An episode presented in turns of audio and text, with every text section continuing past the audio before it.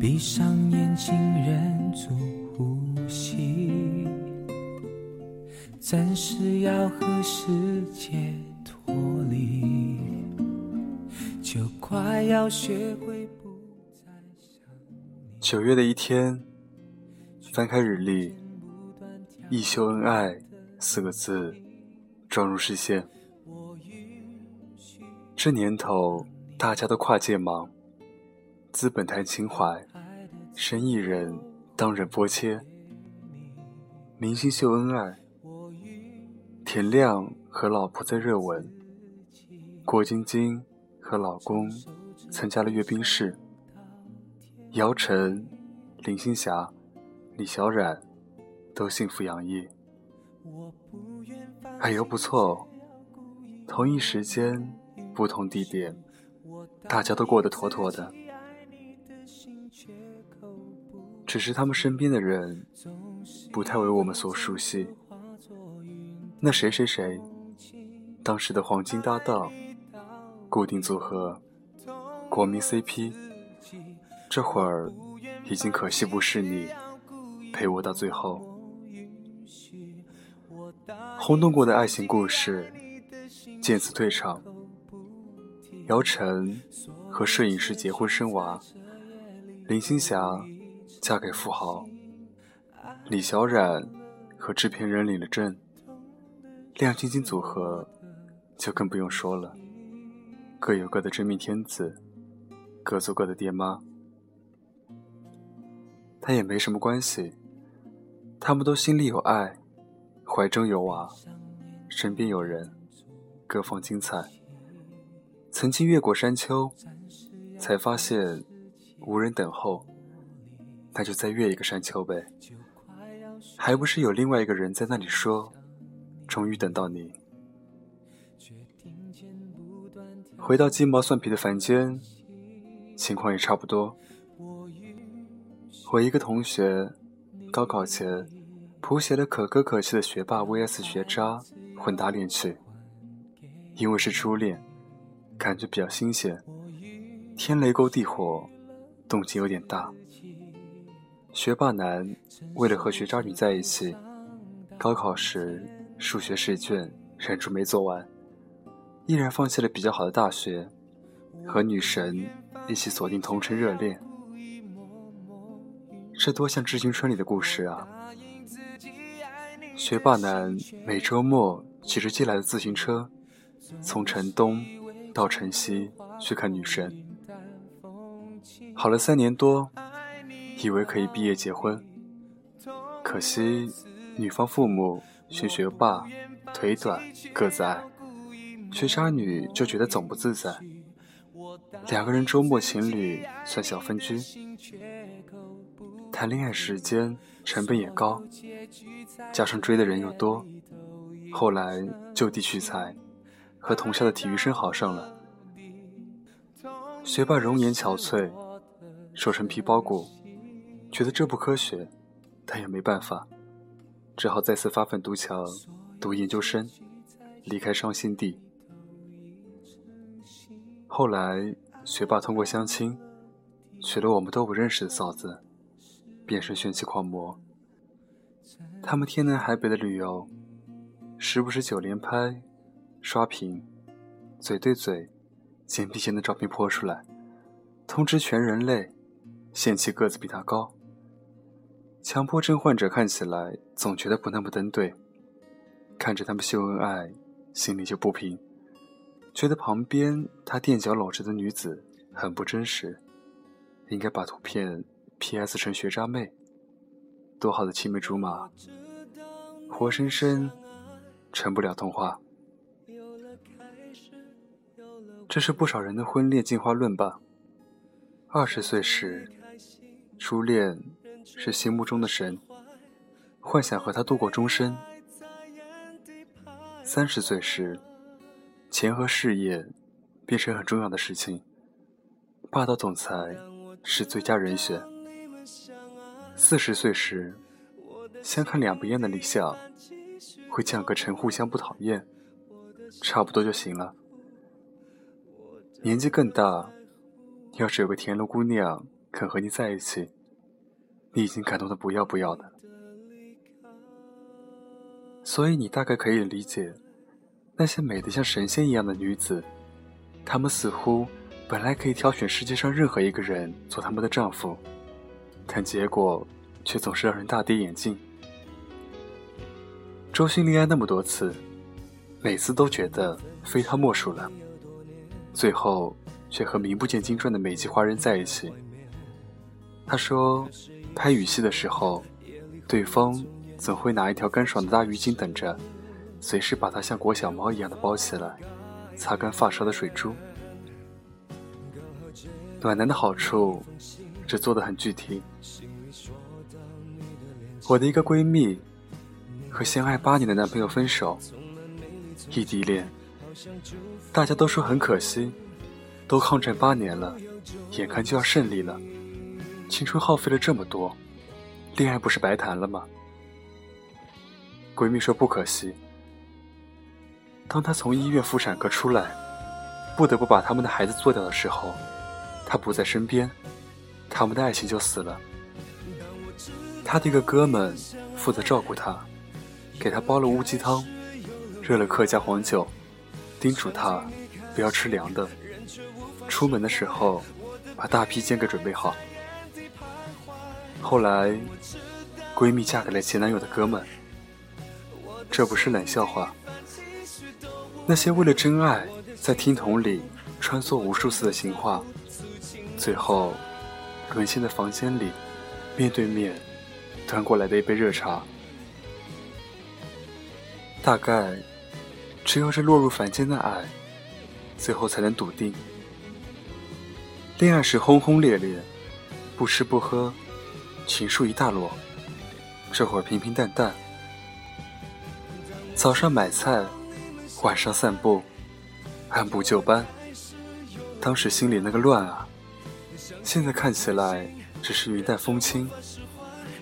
心神不宁、心乱如麻的戏份，都给了前任，只剩下过滤后留下的从容、信任、依靠，给了最后的这个人。幸福的定义，什么时候都不是沸腾。不是声嘶力竭的说爱你一万年，不是鸡血上脑，而是恬淡平静。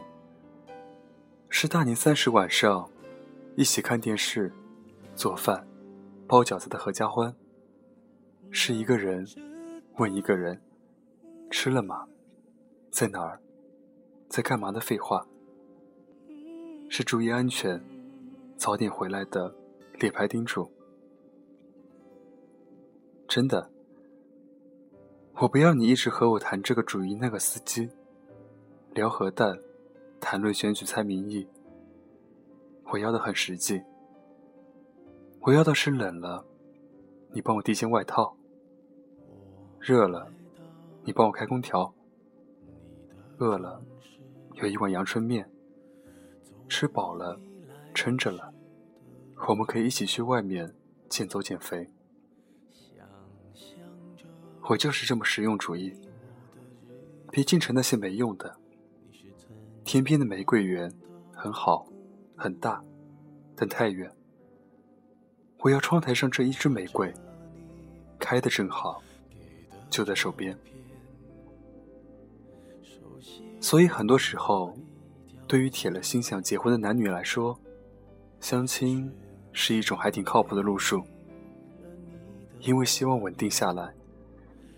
对于恋人间常玩的猜测、暗示、意会、秒懂、真心话大冒险这些幺蛾子，就没有那么在意。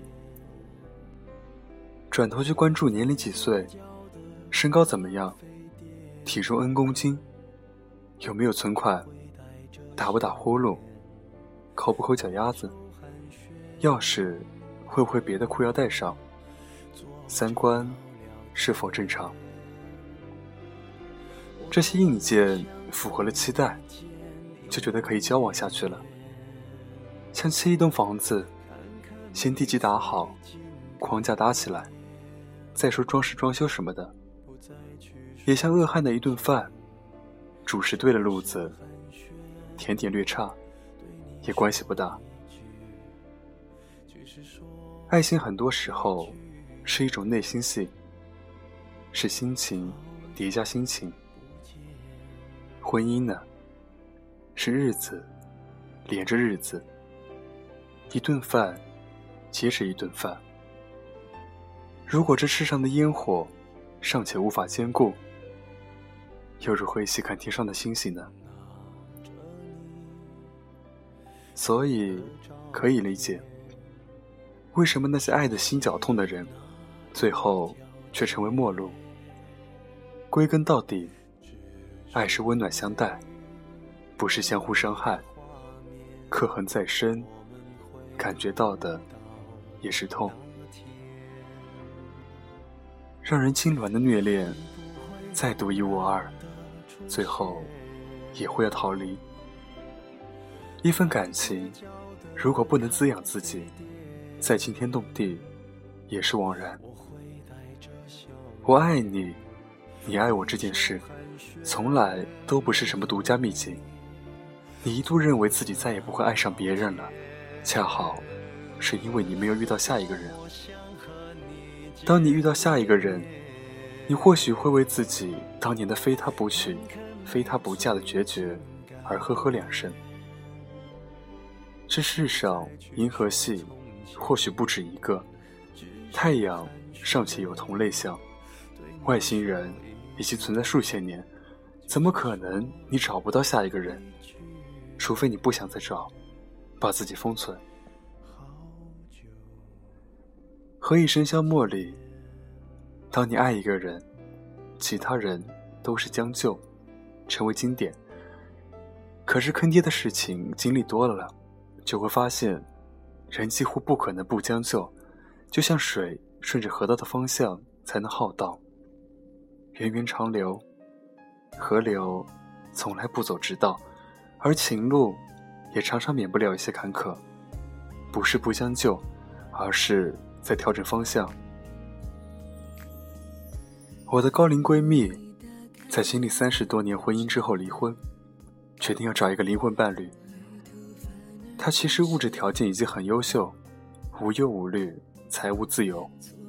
他说：“我不要帮我煮饭、晒衣服的人，我要的就是一个我弹钢琴，他在听的人。”也有专一花痴几十年的高龄少女，任何阶段都口水咸咸的问：“有帅哥吗？”在我看来，颜值更适应于远距离。在一段朝夕相处的关系里，枕边人的温度更胜于外貌指数。婚姻像维生素，缺什么补什么，也像最后的一块积木，卡在你内心那个缺口，让你搭起来的房子可以抵御台风雷暴。女神们缺什么呢？她们流浪多时，各种感情就像满汉全席，都深深浅浅的尝过。像一艘船，扬帆过南极、北极、大洋大洲，最后还是静静泊在码头。很多时候，你不得不承认，最爱用于比较，真爱用于怀念，而枕边人的可贵，在于触手可及，有可以用于抚摸的肌肤和瞬间传递的温度。幸福的婚姻，未必是一开始就和最爱在一起，而是随着岁月流逝，他们成了你的最爱和最后的人。所以，就让那个擦肩而过，在你心里来过无数次的隐形人，在你心里静静待着，做你平凡生活的守护神。廊桥遗梦，固然遗憾。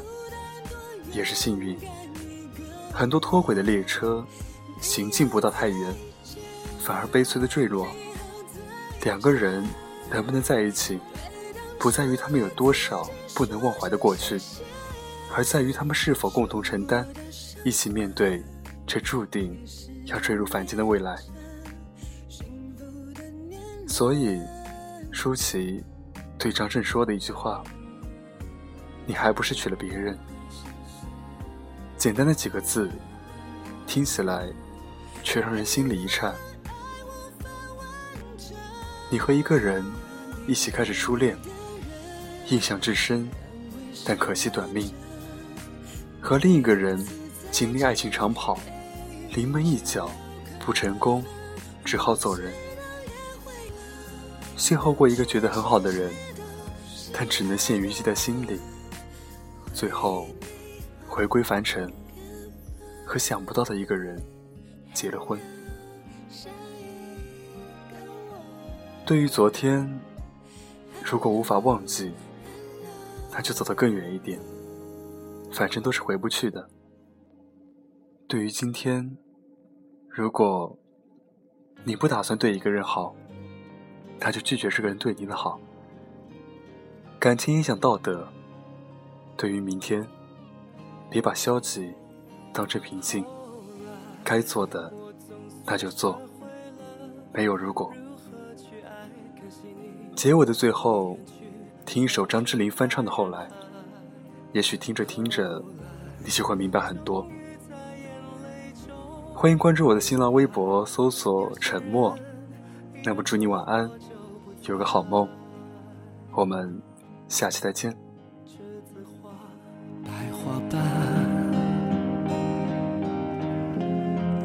在你蓝色百褶裙下，爱你，我轻声说。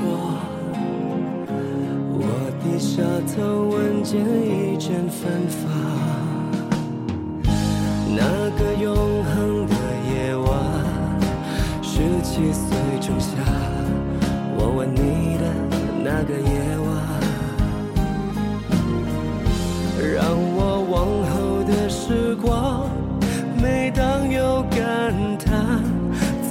起那天的星光。你都如何回忆我？带着生活是很沉默，这些年来。有没有人能让你不寂寞？后来我总算学会了如何去爱，可惜你早已远去，消失在人海。后来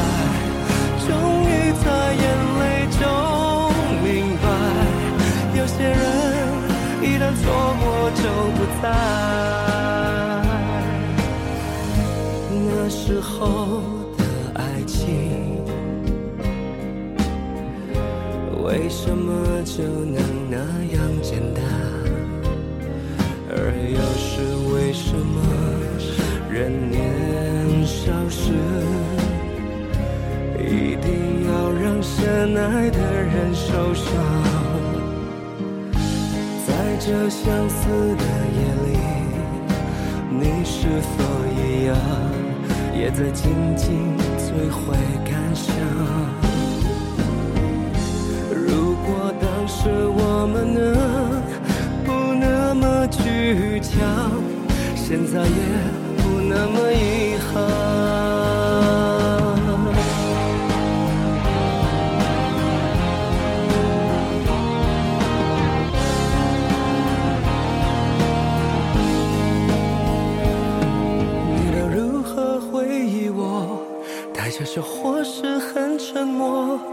这些年来，有没有人能让你不寂寞？